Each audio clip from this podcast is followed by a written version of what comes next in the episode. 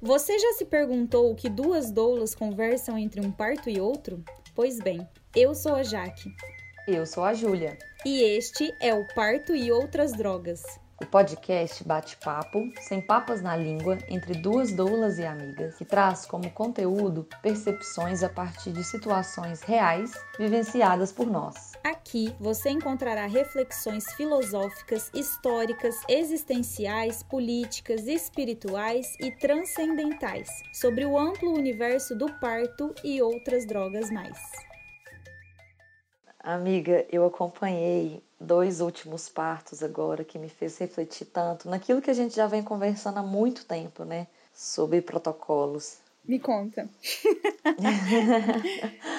Nossa, sim. Primeiro porque a gente é uma profissional, né? A Dola é uma profissional que transita em todos os ambientes de parto, né? Sim. Casa de parto, hospital, domiciliar, parto mais com cara de hospital, parto com cara mais de natural, de naturalista, enfim. Um privilégio mesmo de ter esse olhar desses vários lugares, né? De parto, assim. E ainda mais que eu e você estamos aqui sempre falando da Naoli, que a gente segue ela, faz curso com ela, estudamos, aprendemos tanto com ela, né? E a Naoli, ela é uma parteira tradicional, é, domiciliar, né? De mais de 30 anos aí de partos domiciliares. E a cada aula a gente, eu e você, a gente fica lá pirando, né? Depois, tipo, ai meu Deus, como que o mundo não sabe disso, né? Como que é, os médicos não sabem disso, né? E aí foi muito louco, assim, porque na última aula que a gente assistiu da Neoli foi sobre hemorragia. E aí foi muito louco, amiga, porque eu assisti um parto, foi num ambiente hospitalar, foi um parto particular, né? Assim, foi num hospital particular, mas não foi com equipe particular, foi a equipe que estava de plantão nesse ambiente hospitalar. Mas assim, é, queria deixar claro isso, que foi um ambiente particular, porque quando o ambiente ele é público, é diferente, tem diferenças. E aí, esse ambiente, esse parto, a mulher ela não levou o plano de parto dela, né, impresso, porém, ela falou com a médica qual que era o desejo dela na hora que o bebê nasceu. Ela primeiro ela induziu o parto com 40 semanas de gestação e assim, o trabalho de parto dela, é, o corpo dela estava fluindo muito bem. Por que que induziu com 40 semanas? Ansiedade, né, amiga? Instrução médica de, ai, vamos induzir porque Sério? tá na hora. É, que, que o bebê já tá pronto tá tudo bem, já tá na hora, então por que não induzir? Esse é o argumento. E aí, assim, ela ia induzir, só que ela, assim, ela já tava com 3 centímetros de dilatação, indo pro quarto, colo fininho, tendo super contrações de treinamento, sabe? Como, quando tá fluindo, assim, lindamente. Então, ok, né? Intervenção, indução, o dia inteiro, né, de expectativa. E aí, né, veio de uma vez a sensação, tal. E aí ela pediu a primeira analgesia. E isso foi um ponto que eu achei super interessante, assim, eu nunca tinha visto um anestesista com a mão tão boa para anestesia, sabe? Ele colocou a quantidade exata entre aliviar le é, é, levemente a sensação, mas também é, permanecer as contrações. Então ela não parou de ter contração, ela não parou de sentir vontade de fazer, de, né, enfim, de movimentar. Inclusive, ela começou a sentir muita vontade de fazer força na hora que ele deu analgesia. E aí foi engraçado, assim, que uma outra médica que estava lá falou assim: nossa, esse anestesista ele é muito bom. Ele, quando ele dá a analgesia, as mulheres logo em seguida têm neném. Ele sabe dosar exatamente a quantidade de relaxamento, né, e não parada de progressão. Eu amei, assim, então achei incrível. Mas aí então, ou seja, então teve a indução depois teve analgesia, depois ela teve uma segunda analgesia. E aí, amiga, ela tava na posição semi-sentada na cama, né, para parir. E aí o neném, que não era um bebê gig, né, deixar claro, porque a enfermeira logo em seguida falou: "Esse bebê é gig" com 3,600, você acredita? Falaram que o bebê era gig, né? Para quem não sabe, é mais de 4 quilos um bebê gig. Para quem não sabe, a sigla é, gig não é de grande, não, em inglês. É, é uma sigla que é grande para a idade gestacional. E tem bebês que são pig, né? Que são pequenos para a idade gestacional. Isso é um diagnóstico. Uhum. Porque, embora não seja uma doença, pode estar associado a restrições placentárias ou a comorbidades gestacionais, né? Um bebê grande para a idade gestacional, a primeira suspeita seria diabetes gestacional, enfim. Então, tem todo um conceito por detrás de um bebê GIG. A gente não pode simplesmente falar que é GIG pelo o peso que você acha que, um, que é um bebê grande. Sim, e aí esse bebê 3,600, um bebê GIG. E aí, é, né, o ultrassom já estava apontando que era 3,600. E a mãe nessa posição, semi-sentada, né? É uma posição confortável para ela, que sim, né, é uma posição ok para parir, mas também é uma posição que faz com que o bebê nasça lentamente, né, pela própria posição mesmo, enfim. E aí, é, o neném tava vindo, ele vinha devagarzinho, voltava um pouquinho, vinha lentamente, mas estava vindo. E aí a médica que estava de plantão, né, na hora, falou assim: "Olha, vamos colocar ocitocina porque a sua contração ela tá ruim, ela tá curta. Não tá boa a contração. Vamos colocar ocitocina?" Aí eu na hora falei assim: "Vamos, vamos experimentar trocar de posição e aí se não der a gente, né, oferece ocitocina". Aí a médica falou assim: "Não, mas a posição dela tá ótima. O que não tá bom é a contração". E aí eu não falei, né? Mas aí eu devia ter falado. Uai, mas se tá ótimo, por que, que você tá oferecendo a ostocina, né? Enfim. E aí, na hora, eu esperei assim dois segundos e aí me veio forte. Eu falei pra mulher, né, Fulana, é, eu vou insistir, vamos mudar de posição? E aí ela falou, vamos. E aí ela foi pra posição de quatro apoios, né, que é a posição de Gaskin, que é uma das melhores posições para abrir espaço pro bebê, que é a posição, por exemplo, pro bebê pélvico nascer, né? E aí, no que ela virou, amiga, deu três contrações, o bebê nasceu, assim, sabe? A, a médica tava indo lá fazer o pedido da citocina, nem nasceu. E aí, ok. E aí, neném nasceu. E eu não sei o que que foi, que essa, se essa médica ficou com raiva, eu sei lá, né, o que que aconteceu. Primeiro, que eles não, tinham, não, não souberam passar o bebê por debaixo das pernas dela para entregar o bebê na frente. Isso é típico. Isso é típico. e aí, ela pegou e, e aí veio o pediatra. E aí virou aquele caos, né? Pediatra segurando o bebê de um lado, a mãe pedindo pausa, amiga. A mãe falando assim: peraí, calma, peraí. Ai, meu Deus, pera, pera aí. Sabe aquela pausa? É, ela, o bebê nasceu e a mãe ela pediu um, momento de pausa mesmo para ela assimilar. E ela, ela falou, ela falou, pera aí, gente, calma, pera aí. E ninguém esperou, né? Vira, passa a perna para lá. E aí foi aquele caos, né? Ela virou, custou virar, ok.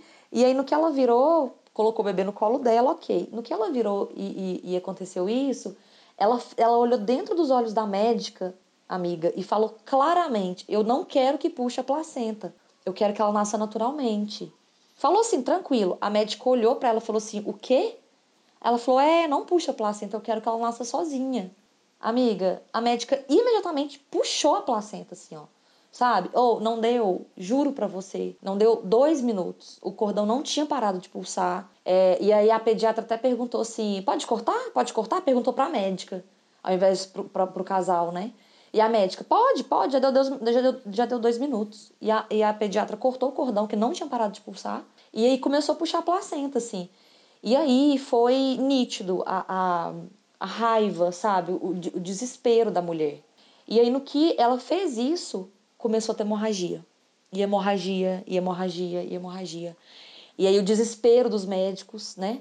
Amiga, só que foi tão louco nessa hora que aí, na hora que ela começou a ter hemorragia, e aí a médica falou assim: gente, hemorragia. O bebê pegou o peito imediatamente, fez na hora. No que ele parou para mamar, a hemorragia parou na hora. Você acredita? Eu fiquei chocada, assim. E aí foi, neném mamou durante mais ou menos uma hora. Nessa uma hora ele mamava, parava, olhava, mamava, parava. Então ele ficou nesse processo, sabe? Aí já tinha dado mais ou menos uma hora e vinte por aí. E aí uma enfermeira chegou e falou: vamos pesar esse neném? E assim, ok, que já tinha passado uma hora, né? Mas, enfim, protocolo, gente, é, é, contato pele a pele não é uma hora, né? De relógio, né? É, é enfim. E aí o bebê mamando, e a enfermeira, não, já, já deu uma hora, vamos pesar. E aí tirou o bebê do colo da mãe, né? Do, do peito da mãe. E aí no que ela tirou do peito da mãe, o que, que aconteceu? A hemorragia voltou. Nossa. Com tudo. Na hora. Ou eu fiquei assim impressionada, porque, né, qual que é a fisiologia do parto? Então, o bebê nasce, imediatamente após o bebê nasce, o, o boom de adrenalina naquele momento e de ocitocina, né, ele tem função. O boom de ocitocina pós-parto é exatamente, é, né, não só para a amamentação poder acontecer, que é a ocitocina responsável pela ejeção do leite, mas ela é responsável pela contração uterina, né? Então esse boom é fundamental tanto para mãe quanto para bebê, né? E a adrenalina, que é exatamente também para com, com, essa função de vasoconstrição uterina dos, né, do, da, das veias, das artérias, e também para mãe e bebê estarem atentos para a amamentação. Então, olha como que é muito importante esse respeito, né? E aí a gente viu a aula da Naoli. Da Naoli. de hemorragia pós-parto. E que eu fiquei super reflexiva também com o que ela falou, porque é, eu relatei é, uma experiência que eu tive, porque quando eu assisti a, a aula, eu fiquei com uma sensação de adrenalina mesmo, assim, de ver aquele sangue todo, enfim. E a aula é toda trabalhada em artes bem vermelhas, assim, no fundo. Linda. E, não, maravilhoso, mas aquilo foi me dando. Realmente, eu acho que eu fui produzindo adrenalina, porque eu, eu teve uma hora, umas momentos assim que eu até dava umas tremidas, sabe quando você dá umas tremidas de de bater queixo, assim, bater dente. Uhum.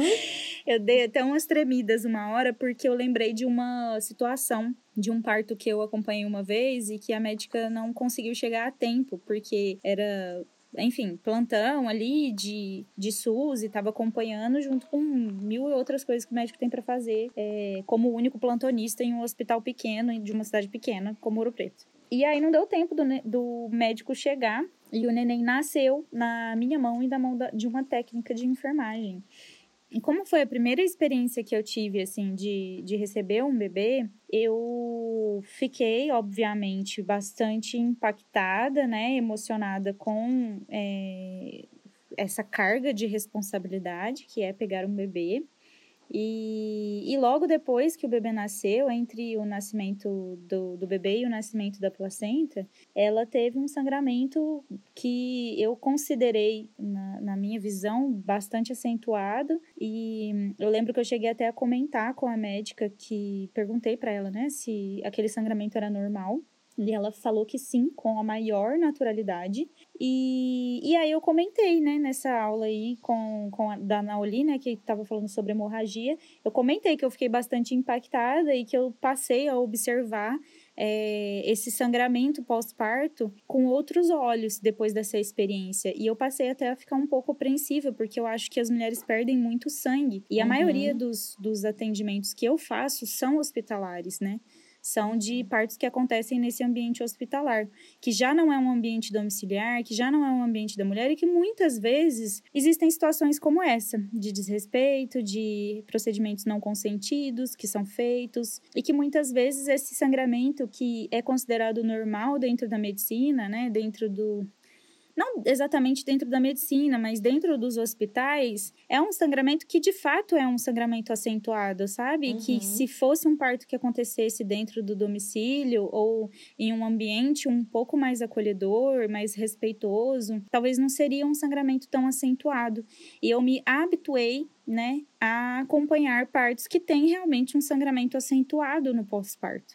E já vi uhum. partos, é, ainda bem, para poder construir pontes aí de comparação. Uhum. Partos que quase não teve nenhum sangramento no, nesse período imediatamente após o parto, assim. E que foram partos super, mega, ultra power fisiológicos, que foram partos é, muito respeitosos, que foram partos tranquilos, que foi na posição que a mulher escolheu, né, parir. Então eu acho que tudo isso tem muito a ver, assim, né? E, e, e de fato, fato que essa conversa, né, do curso, do, da, da aula da Naoli me trouxe para o olhar é justamente isso, de que talvez o que é considerado um sangramento normal dentro do hospital, na verdade, não é tão normal assim, né? A gente já interviu dentro da fisiologia do parto é, a partir do momento que a gente tirou essa mulher de dentro desse ambiente onde é seguro para ela, onde ela buscaria, digamos assim, né, o auxílio de outras mulheres com experiência enfim. E eu fiquei pensando nisso e também sobre, é, de novo, um livro do Michel Odan que fala sobre a ocitocina, né? Que ele é uma pessoa que fala muito sobre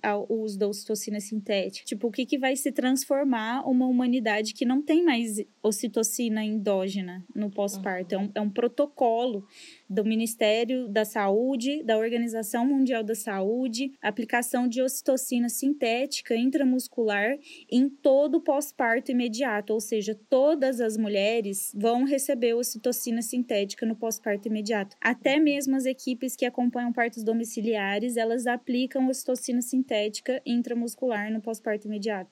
Uhum. Então, assim, como escapar disso e como debater com uma recomendação que é mundial, porque a gente não tem nem, tem nem condições, né, amiga? Acho que a gente fez um podcast para poder falar sobre isso é. abertamente, porque de fato isso seria algo assim, né, assim. E, e é engraçado de tudo isso é que o Michel Odan, ele é a referência mundial também. E ele fala sobre isso. Ele é a referência mundial sobre humanização do parto e do nascimento. E ele é médico, né, já? Ele, ele, é, é médico, obstetra. ele é obstetra e ele tem muita experiência, ele é um senhor hoje. E ele fala sobre isso e as pessoas sempre citam a, fra a frase dele, né, que é uma frase bem famosa, que é para mudar o mundo é preciso mudar a forma de nascer. Só que na verdade, eu acho que pouquíssimas pessoas concordam com ele de fato, assim, né? No que uhum. ele diz. E vivem citando aí essa frase dele, mas pessoas que realmente não, não concordariam facilmente com a, a postura, a conduta dele e as próprias ideias mesmo dele. Não sabe o que tá por trás, né, dessa frase. Não, não sabe. Nossa, não, e é muito louco, assim, porque a ostocina, se a gente vai pensar no protocolo, né, que é mundial, da ostocina sintética, até mesmo da dectação ativa, né, da placenta, que é o, a, o profissional realmente é, puxar, tracionar a placenta pelo cordão umbilical, a recomendação, ela tem como base é, dizer que diminui o risco de hemorragia pós-parto. Mas se a gente vai pensar nisso, em qual contexto que é esse, né? Será que são mulheres com uma nutrição adequada? Será que são mulheres que tiveram uma assistência adequada? Né? Então, por quê? Porque se a gente vai pensar numa placenta que é puxada, muito provavelmente, a gente está falando assim de escala principalmente brasileira mesmo, no nosso país, né? São mulheres que não esperam, que, que os profissionais não esperam nem o cordão parar de pulsar. Se o cordão não parou de pulsar, obviamente, não tem porquê a placenta ter descolado do útero ela ainda está ligada no útero. Por quê? Porque ela precisa ainda de estar em contato com a mãe, pegando o oxigênio né, do, da parede lá uterina da mãe. Por quê? Porque o cordão não parou de pulsar. Depois que o cordão para de pulsar. Naturalmente, quer, né? Naturalmente quer dizer o quê? Quer dizer que a placenta não é mais necessária né, para fazer esse transporte de oxigênio. E aí ela descola. Né? Então não faz sentido nenhum, por essa lógica, puxar a placenta. Se puxa, obviamente, os vasos vão se romper e vai aumentar os, a, os riscos de hemorragia pós-parto. E aí a gente entra em vários conflitos, né, amiga? Assim, dentro dos protocolos da humanização, da humanização não, do Ministério da Saúde, da Organização Mundial da Saúde, para quem que são esses protocolos? Porque assim, se a Organização Mundial da Saúde fala, por exemplo, que de 10 a 15% dos, dos, né, dos nascimentos são cesáreas, é, por que, que a Nauli, né, essa parteira maravilhosa que a gente estuda com ela, aprende tanto com ela, ela tem uma taxa de transferência hospitalar, né, dos partos, partos domiciliares para o hospital, de menos de 2%. E é transferência, não é cesárea, é transferência. Então, assim, para quem que se direciona esses protocolos? A gente está falando de quem? Porque assistência no Sudeste é uma, né? Assistência no Norte é outra, assistência ribeirinha é outra, assistência do Sul é outra. Então, é, você me falou uma frase, amigo, uma vez que eu fiquei, que eu amei, que foi a humanização está longe de ser um protocolo. Uma hora de contato pele a pele. Amamentação na primeira hora. Né? Então, é, a gente tem que realmente, que é um dos pilares da humanização, a autonomia da mulher. A gente, enquanto doula, a gente apresenta para ela as possibilidades, quem escolhe é ela. A escolha é dela, ela não é obrigada a aceitar protocolo nenhum. Isso, inclusive, está nas diretrizes da humanização do parto do Ministério da Saúde, sabe? Sim. Não, total. Isso já me fez pensar em várias coisas aqui. A primeira delas é sobre a história da Naoli, que a Naoli contou que ela já viu uma, um cordão voltar a pulsar então, eu acho que esse protocolo, apesar de né, ser um protocolo para diminuir o risco de hemorragia pós-parto e tudo mais, é, ainda assim existe a, essa possibilidade aí que eu acho que a gente desconhece muito a função da placenta uhum. pela falta de observação da, da, fisiologia mesmo dela, né? Dos processos fisiológicos da placenta. Todo mundo tem muito medo da placenta, medo Sim. dela ficar lá, medo de hemorragia, medo dela sair em pedaços, né? De faltar pedaços da placenta, medo de acretismo, medo de mil coisas. Só que é, a gente precisa também observar para poder entender, né? Se a gente não observar, a gente não tem um entendimento. E a placenta tem muito muita história, eu acho, ainda para contar para a humanidade nesse sentido. A, a história da, da Nauli é uma história fantástica de um bebê que nasceu e logo depois do nascimento e ele mamou e o cordão parou de pulsar, tudo naturalmente, mas a Naoli, ela como conduta dela, assim, né, ela não puxa a placenta, ela espera sempre a placenta nascer naturalmente, né, a não ser que, obviamente, exista algum contratempo aí em relação à fisiologia do parto, mas ela tenta respeitar a fisiologia, respeitar a fisiologia é respeitar a fisiologia, é respeitar o tempo fisiológico da saída da placenta, é, de cada mulher, porque cada mulher vai ter um tempo tempo específico. E, e ela, nesse aguardo, né, do nascimento da placenta, o bebê teve um engasgo. A princípio, ninguém sabia por qual motivo. E então, quando esse bebê começou a ficar ali sem oxigênio, bem engasgado, e a cor da pele começou a realmente mudar de cor, é, ela pôde observar que o cordão umbilical voltou a pulsar. E eu achei isso incrível, assim. E aí o bebê ficou bem de novo, enfim. E depois eles descobriram que o bebê engasgou com um pedaço de membrana amniótica, do saco amniótico, né? E porque depois o bebê, né, na fralda apareceu um pedaço enorme de membrana amniótica. E é isso. Aí, a, a partir dessa história, assim, né, que, que eu ouvi da Naoli, eu lembrei muito, quando você me falou, eu lembrei imediatamente dessa história, porque apesar de ter essa recomendação de puxar a placenta, isso ainda assim não é respeitar a fisiologia e também não é entender a fisiologia. Porque a partir do momento que a gente sente a necessidade de intervir em toda a fisiologia, ou seja, é, em, em, todos os casos, uhum. a gente vai intervir na fisiologia, ou seja, puxa a placenta, se não nascer em meia hora, puxa a placenta. Então, todas as placentas que demorarem mais de meia hora para nascer, é, vai ter que puxar, vai ter que intervir na, na fisiologia daquele uhum. nascimento daquela placenta. Então, isso, para mim, não passa pelo entendimento do que, que é a fisiologia. Isso, para mim, passa pelo medo do não entendimento. É por não entender a fisiologia da placenta e pelo medo do que, do que esse não entendimento pode trazer de consequência, então a gente intervém, inter, intervi, intervém, não sei como é que conjuga esse verbo.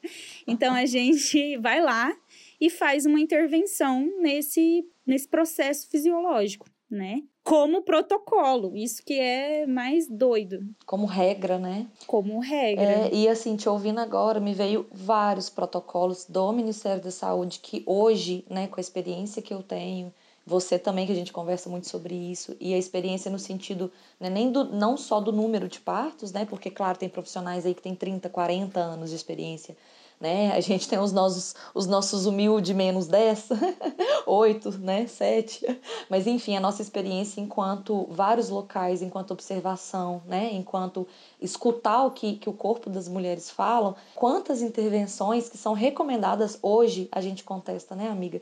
Não contesta no sentido de diminuir, mas no sentido mesmo de refletir sobre a fisiologia, né? Então, por exemplo, o banho de luz, né? Então, assim, meu Deus, será que ser é, é todos os bebês que tomam esse banho de luz realmente é necessário, sabe? Eu tenho questionado muito sobre isso. Teve um bebê. Não, e esse protocolo aí que surgiu agora da, da Federação de, Brasileira de, de Pediatria pediatria é um protocolo que. Protocolo não, não é um protocolo, mas é uma, uma não recomendação. É uma recomendação que foi suspensa, né? A uhum. recomendação de dar banho de sol no bebê, nos bebês recém-nascidos uhum. foi suspensa pela Federação Brasileira de Pediatria. E, de novo, veio com essa ideia, né, por detrás, de que o natural é perigoso uhum. e o que é químico que vende na farmácia ou, de, ou procedimentos dentro do hospital que são mais saudáveis do que o natural. Então, eu acho muito perigosa, assim, essa discussão. Sim. E isso também me lembrou de uma coisa, assim, me remeteu, né, você falando, que os profissionais, é, eles se sentem muito seguros quando eles estão é, respaldados por protocolos, uhum. ainda que esses protocolos sejam prejudiciais, uhum. porque a gente pode dizer aí sim que tem protocolos que são prejudiciais, porque os protocolos eles se estabelecem dentro do que é do que acontece dentro de uma rotina de conduta. E durante muitos anos, quantos anos não foi uma rotina de conduta fazer a episiotomia, por exemplo, e que hoje a gente sabe que na verdade nunca existiu evidências científicas que comprovassem o benefício da, da episiotomia. Então é bem complicado, assim, a gente precisa realmente parar para pensar e não existe ninguém mais responsável por nós mesmos do que nós mesmos. Exatamente. Nossa, muitas coisas. É, porque assim, o banho de luz mesmo, né? A, a, a Sociedade de Pediatria não recomenda mais o banho de luz é, como causa de não estimular o câncer de pele. Gente, câncer, ninguém fala de alimentação, né? Ninguém fala é, de agrotóxico, de xenobióticos, né? Que são é, produtos químicos nas bebidas, nos desodorantes, na alimentação, né? No, no ar que a gente respira. Ninguém fala disso, né? Como causa de câncer. Ninguém fala da indústria alimentícia. Ninguém fala dos metais pesados que tem na indústria, da indústria cosmética. Ninguém fala disso. E aí recomenda a suplementação de vitamina D, sendo que suplementação é indústria farmacêutica, é alimentar uma indústria química farmacêutica. Mais uma vez, né?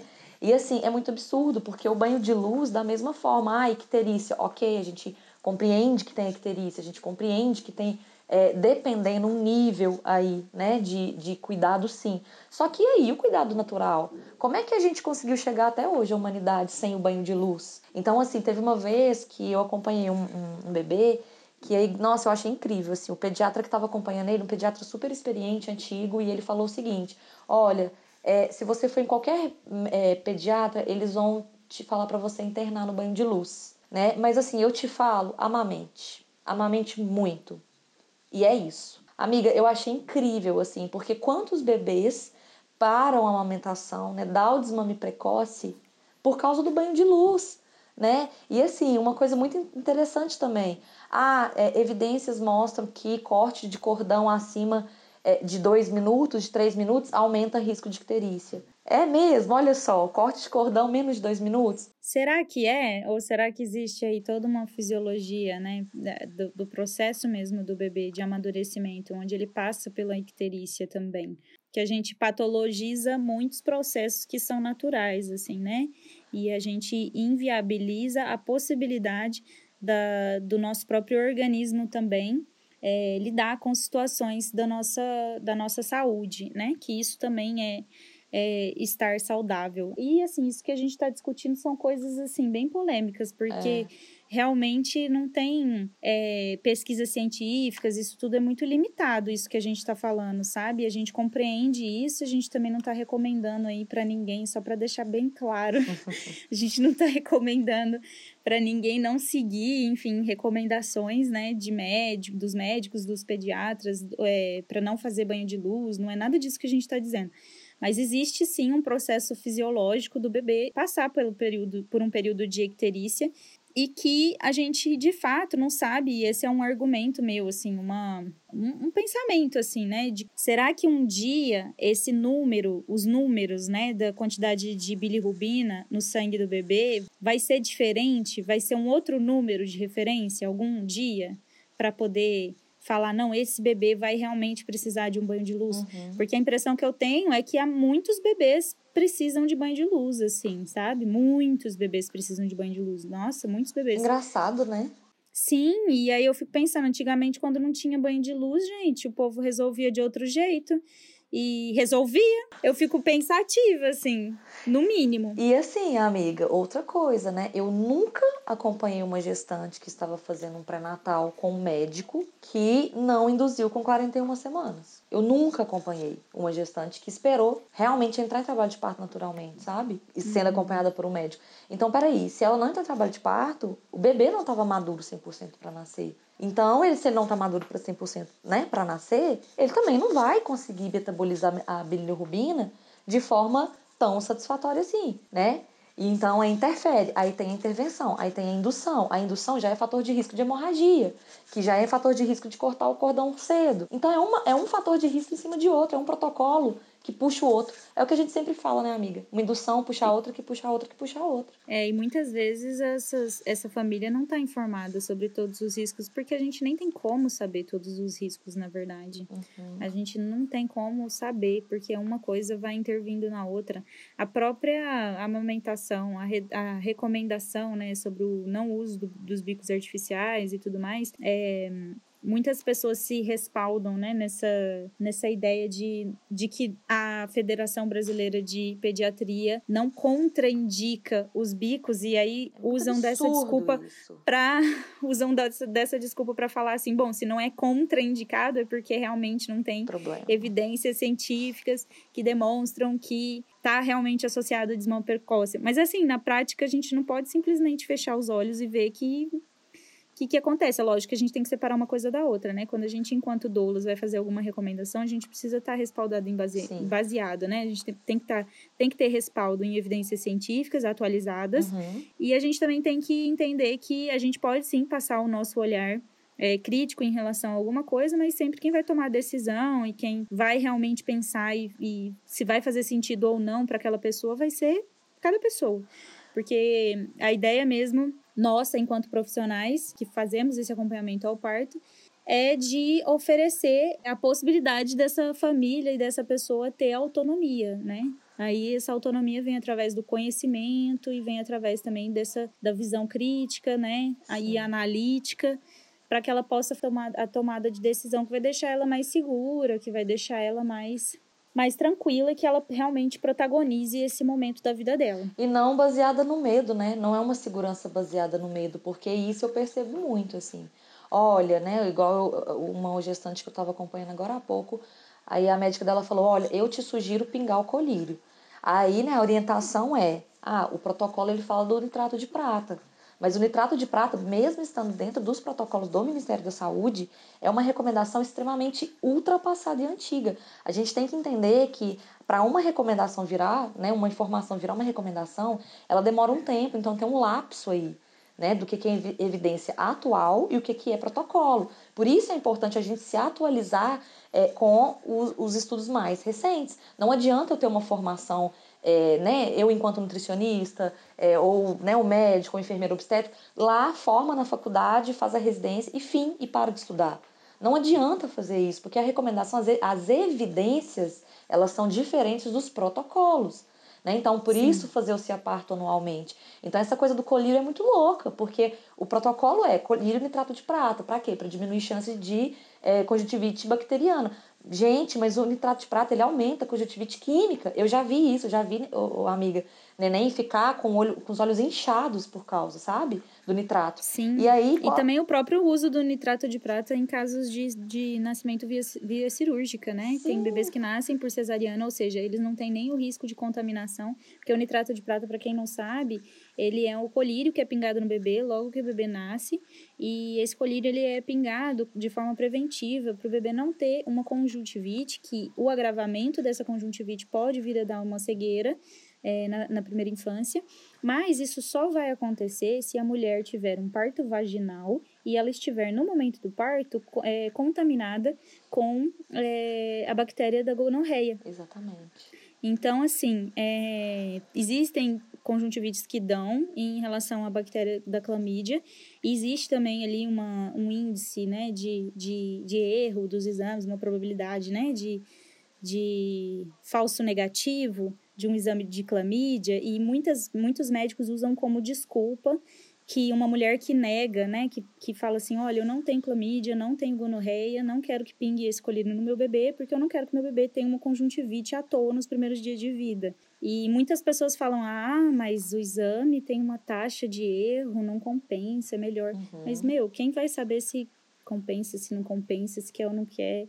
É a pessoa, sabe? Eu acho que, que é isso, a gente tem que parar de com essa ideia de que a, os médicos têm que tutelar a gente. A gente precisa realmente transformar a medicina em algo que seja rizomático, como diria uma colega minha que uma vez publicou um texto incrível, assim, uma fala bem legal em relação a, a, esse, a essa ideia da medicina rizomática, né? Que é uma coisa enraizada, onde a gente consiga realmente é, ampliar para os horizontes. É, e assim, né, te ouvindo falar é, isso agora, me veio muito forte que é o seguinte, a Nauli fala isso, né, nós somos as nossas maiores cuidadoras, sabe? Não é um profissional de saúde que sabe mais, ele sabe diferente, né, a gente até falou isso aqui, então eu sei de mim, eu sei o que funciona em mim, eu sei do meu corpo, né? Eu sei o que faz sentido. E assim todo mundo. E da mesma forma, é, a gente somos cuidadores uns dos, uns dos outros, né?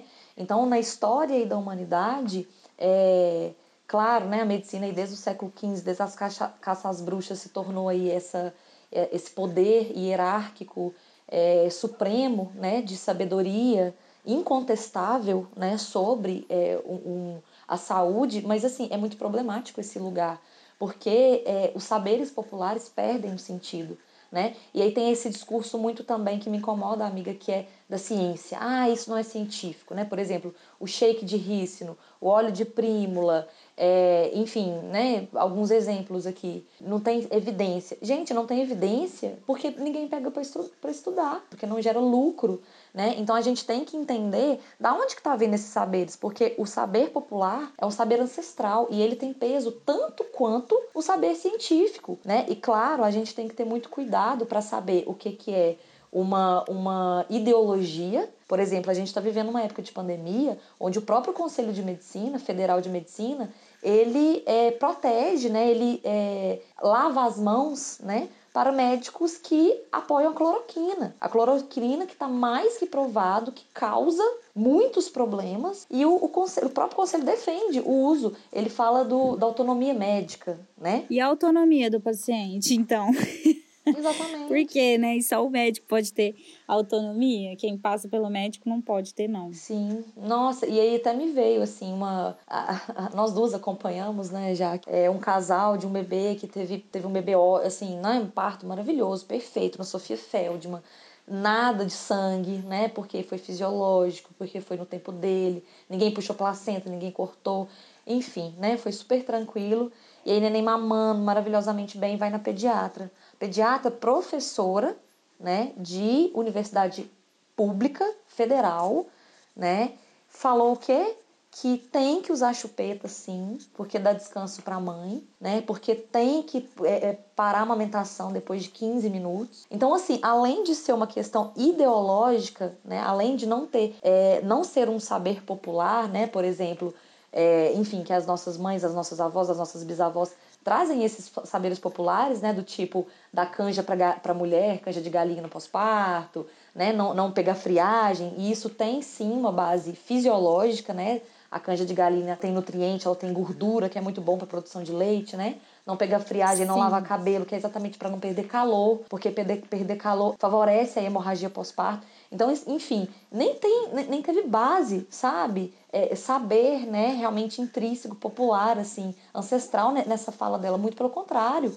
Foi um, uma informação totalmente ideológica, tirada do cu mesmo, né? Do cu dela, tipo assim, de verdade. Não, amiga, eu fiquei puta, eu fiquei puta, porque assim, é, a, aí a, a, a, né, a mulher, ela me mandou mensagem dois dias depois da consulta, e ela falou assim, eu que mandei mensagem para ela, né? E aí, como é que tá? E aí ela falou: Nossa, Júlia, a gente né, conseguiu tal, a consulta com a doutora Fulana, né? E ela é professora e tal, mas eu fiquei numa dúvida. É o quê? Nossa, ela, ela falou pra gente usar o bico, a chupeta para me descansar e falou que tem que ser 15 minutos. Amiga, eu fiquei, eu xinguei tanto, eu xinguei tanto, eu mandei assim 300 autos xingando, depois até pedi desculpa. Mas era, né, ela é das nossas, então ela, ela, ela riu no final, ela mandou até assim, nossa, eu tô morrendo de rir dos seus áudios. Porque, amiga, e esse desmame precoce? Olha isso, velho, sabe? Sim. Tipo assim. Não, e é isso, né? O que a gente mais vê são pessoas realmente inventando desculpa do porquê que teve um desmame com 7, 8 meses, que foi natural, que o bebê perdeu interesse e tudo mais. Mas o bebê perdeu interesse porque tava mamando, tava mamando a mamadeira, ou porque tava tomando. É, tava com bico, né? Tava com, usando chupeta. Então, assim, é complicado. É complicado Sim. essa questão de protocolos. A gente tem que ter realmente uma visão crítica, porque senão a gente é tomado aí por um sistema que é regido pelo comércio, que é regido pelo uhum. interesse financeiro E eu acho que a gente precisa realmente abrir os olhos, assim, né? Acho que isso que você falou é muito importante, assim. Uma coisa é protocolo, outra coisa são as evidências científicas, né?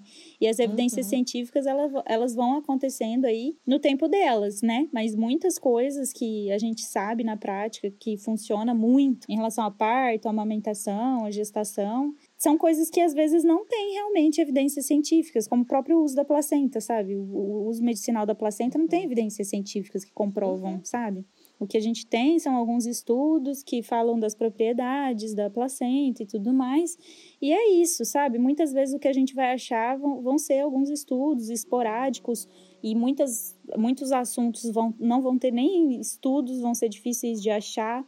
Então a gente precisa ter um olhar crítico, a gente tem que ter um propósito, se firmar no nosso propósito, na nossa ideologia porque apesar do mundo tá, né, a gente viver em um mundo globalizado, a gente não pode esquecer que existe, existem microculturas, né, dentro dos Sim. contextos familiares e a gente tem preferências, a gente tem lugares e situações que a gente se sente, se sente mais confiante, que a gente gostaria de vivenciar e a gente tem que lembrar disso. Acho que a gente tem que realmente é, buscar apoio, informação e ajuda mesmo, auxílio para a gente conseguir vivenciar aquilo que a gente deseja dentro de, de um contexto de uma segurança e tudo mais, mas sem esquecer que a gente não sabe de tudo, a medicina não sabe de tudo, a ciência ainda não estudou tudo que precisa, nunca, nunca vai estudar, nunca vai ter estudado tudo.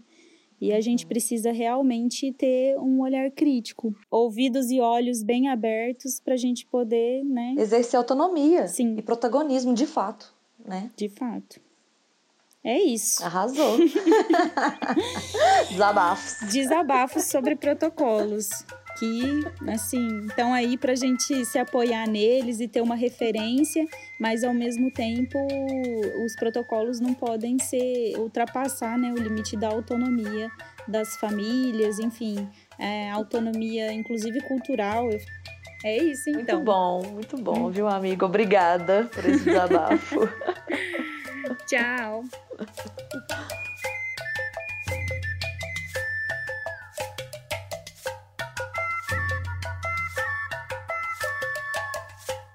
O Parto e Outras Drogas é um podcast feito artesanalmente por mim, Jaqueline Lourenço e Júlia Menezes.